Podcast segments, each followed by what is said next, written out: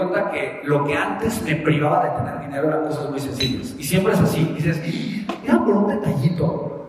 Ahí sí, en serio, la razón de por qué no se viene el webinar era por un detallito. La razón de por qué no se viene era un detallito. La razón de por qué no pude cerrar este contrato con esta empresa solo fue porque no se los pedí. O porque no fui claro. O porque no provoqué el siguiente paso.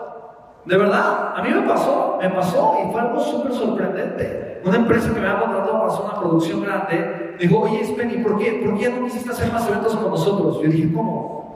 Es que ustedes no me contrataron, no, es que no, no, pues, no nos dijiste. Yo, ¿cómo?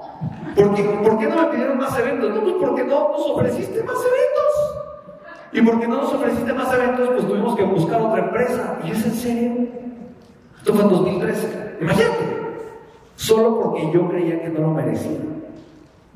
Y ya, o sea, y hay veces que la vida lo tienes todo en bandeja de plata y solamente porque hay un tema interno no te atreves a estirar la mano.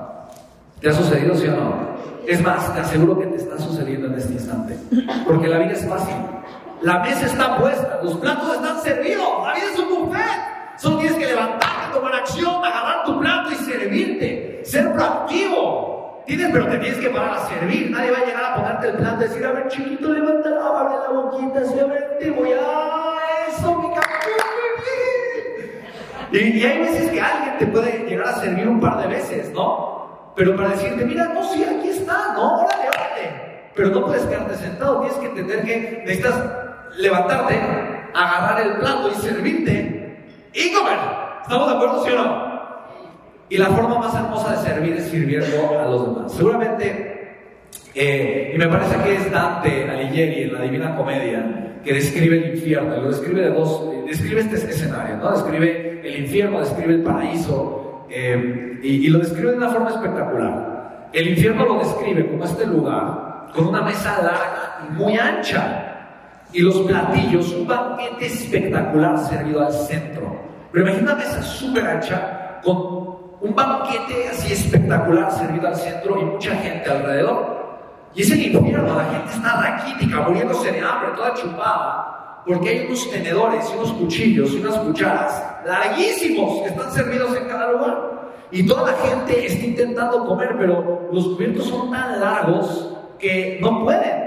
Porque si lo intentan agarrar de la parte cortita, el peso del cubierto le gana y no lo pueden, o sea, no, no pueden, por más, por más que intentan comer, no pueden, estar intentando aventarse la comida, pero no pueden estar raquíticos porque no pueden comer. Y define el paraíso, define el cielo, el paraíso, como un lugar con una mesa muy grande, muy ancha, y un banquete al centro, y unos cubiertos extremadamente largos y pesados.